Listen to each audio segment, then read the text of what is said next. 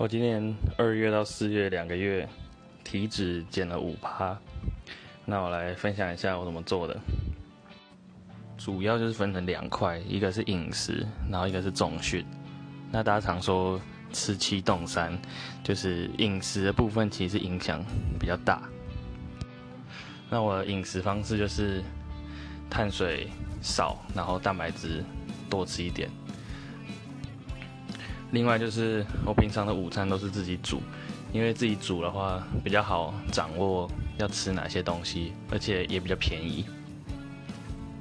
另外有一点我觉得蛮重要，就是如果你因为要减肥，然后做出一些生活上的调整，我觉得应该要渐进式的，因为如果转变太大的话，很容易就会想要跑回以前的习惯，这样反而就是没有办法成功。